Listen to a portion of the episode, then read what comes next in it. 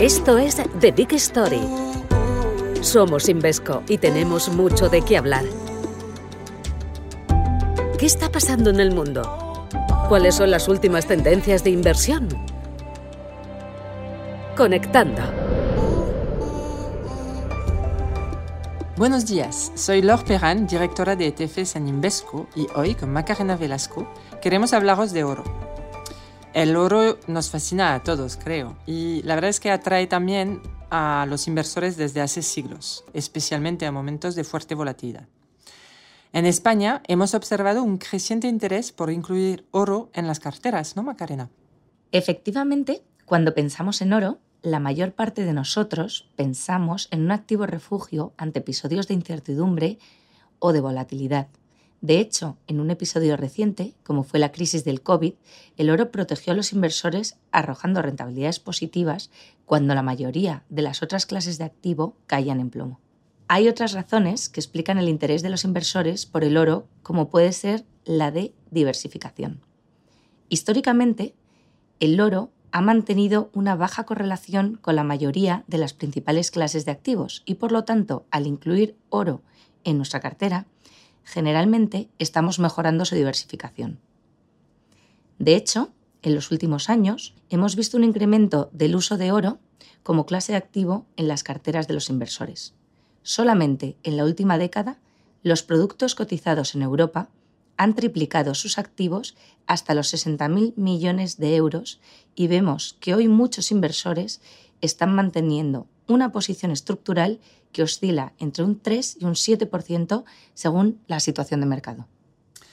Este año, si miramos rentabilidades, aunque el oro se ha comportado mejor que los bonos o que las acciones o que las criptodivisas, por ejemplo, tiene una rentabilidad negativa en el año. ¿A qué factores se puede deber esto? Es cierto que este año el oro se ha comportado de manera distinta a la que muchos tenían en mente.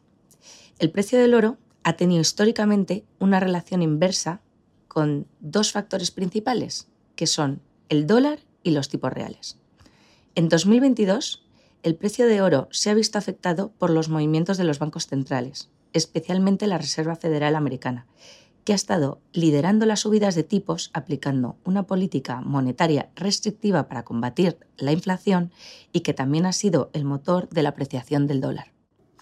Entonces, históricamente podemos señalar a esa relación inversa con los tipos y el dólar, pero hay otro dato que me llama la atención.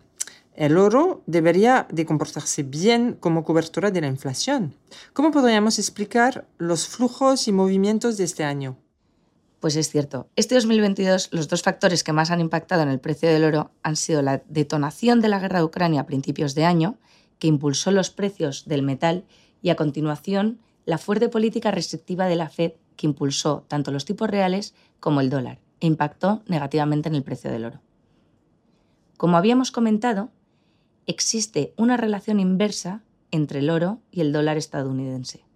Históricamente, el oro se ha visto negativamente afectado cuando se apreciaba el dólar y se ha comportado bien cuando el dólar se ha depreciado frente al resto de divisas. Y curiosamente, la relación no es lineal. Cuando el dólar se deprecia, el oro tiende a subir más que la caída experimentada cuando el dólar se aprecia. Esta relación negativa es la que ha impedido que el oro funcionara este año como cobertura ante la gran inflación que estamos viviendo. Y esta relación tiene sentido, ya que mientras que el oro cotiza en dólares en los mercados internacionales, los inversores valoran el oro en sus respectivas monedas. Cuanto más cae el dólar, más barato es el oro para compradores que no tienen al dólar como su divisa principal. La mayor parte de la demanda, por ejemplo, viene de países como India y China, y es lógico que estén mucho más interesados en comprar o invertir en oro cuando es más barato para ellos, en yuanes o en rupias indias o incluso en euros para los europeos.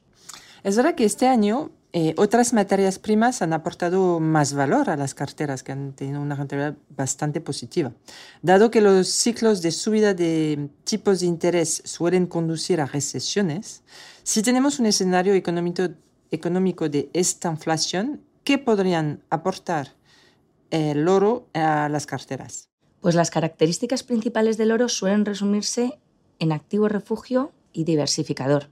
En primer lugar, cuando hablamos del oro como activo refugio es porque tradicionalmente se ha comportado mejor que otros activos en periodos de gran incertidumbre de mercado, como periodos de guerra, de COVID o de grandes crisis como la de 2008.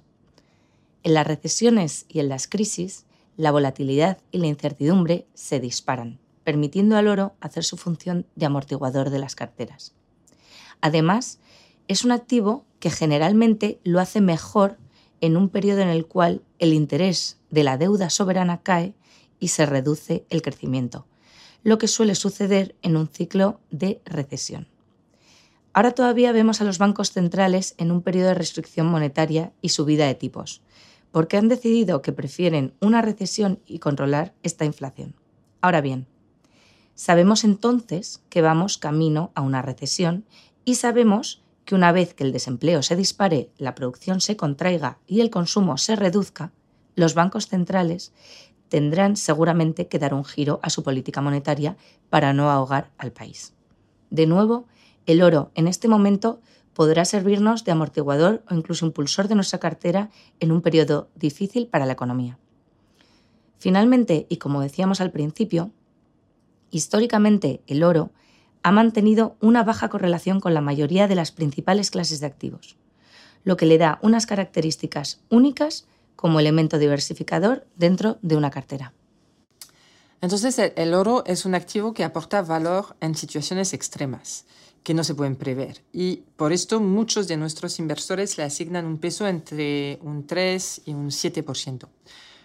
Eh, ¿Cuáles son las distintas formas de exponerse al oro? Yo pienso así en el oro físico como lingotes o, joyas, eh, puede ser acciones, fondos, futuros, etc. Eh, ¿Cuál puede ser la forma más exitosa de exponerse al oro? Pues como bien dices, Log, hay distintas maneras de invertir en oro. Podemos hacerlo a través de la compra física del lingote o de joyas, podemos hacerlo a través de futuros o podemos hacerlo a través de un ETF. La compra física, la ventaja es que se tiene la propiedad directa, pero por el contrario, hay que pagar los gastos de custodio, seguros y suele tener mayores márgenes de transacción.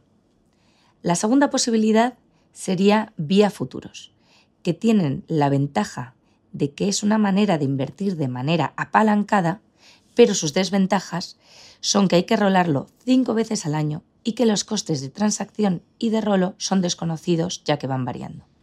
Y generalmente estos costes son superiores a los que ofrece un ETF. Además, los futuros no son aptos para cualquier inversor. Finalmente, tendríamos la opción de comprar oro vía un ETF, donde el inversor compra directamente un certificado cotizado que lo que va a hacer es replicar el precio del oro y va a estar 100% colateralizado o respaldado por este metal. Las ventajas de un fondo cotizado es que es fácil de comprar y vender, es muy líquido, es eficiente y es totalmente transparente. Además, son productos que se ofrecen a comisiones muy competitivas en el mercado europeo, desde 0.12% anual o lo que es lo mismo, 12 céntimos por cada 100 euros invertidos. Em, en Europa hablamos más bien de ETC de oro, pero en Estados Unidos existen los ETF de oro, efectivamente.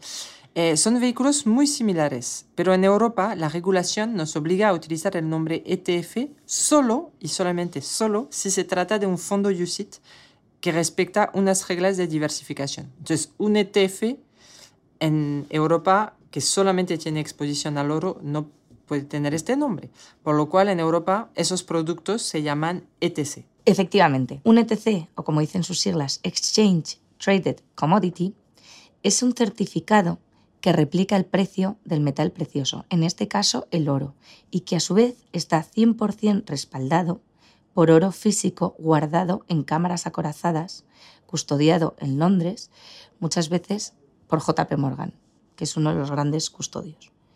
No es un ETF ni un fondo, es simplemente un instrumento para replicar el precio de un solo metal y no un conjunto de acciones, de bonos o de futuros de commodities. Además, es un instrumento totalmente transparente y seguro, en el sentido de que no hay sorpresas, ya que replica el precio de oro spot y proporciona exactamente esta rentabilidad menos la comisión de gestión. Y además está 100% respaldado por esos lingotes físicos que cumplen con la guía responsable de la LBMA, lo que es lo mismo London Bullion Market Association. Los ETC de oro no son fondos con etiquetas ESG y con clasificación eh, ESG como artículo 8 o artículo 9. Pero desde luego nos parece muy importante saber de dónde provienen los lingotes de oro que utilizamos como respaldo de los certificados y asegurarnos que respetan unas reglas estrictas de sostenibilidad. Em, Macarena, ¿nos podrías compartir qué significa que el oro sea de extracción responsable? Sí, significa que se garantiza que esos lingotes de oro que respaldan el ETF han sido extraídos de acuerdo a los máximos estándares de responsabilidad. Normalmente se hace garantizando que no hay oro extraído antes de 2012, fecha después de la cual podemos estar seguros de que el oro se obtuvo de conformidad con la guía de oro responsable de la LBMA. Algunos ETCs ahora garantizan que los lingotes de oro que poseen han sido extraídos después de esta fecha y cumplen totalmente con esta guía de oro responsable. Esta guía tiene como objetivo combatir el lavado de dinero, la financiación del terrorismo o los abusos de los derechos humanos, incluido el trabajo infantil. Muy bien. Eh, muchas veces se utilizan fondos con exposición a mineras de oro para exponerse al oro. ¿Es lo mismo que invertir en un ETF o ETC de oro? Mm, no podríamos decir que es lo mismo. Respecto a invertir en oro o en mineras, podemos decir que son dos inversiones diferentes.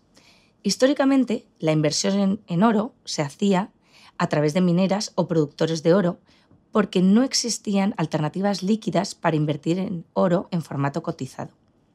Esto cambió cuando aparecieron los ETFs. La correlación entre el precio al contado y el ETC de oro físico es de 1, es casi perfecta.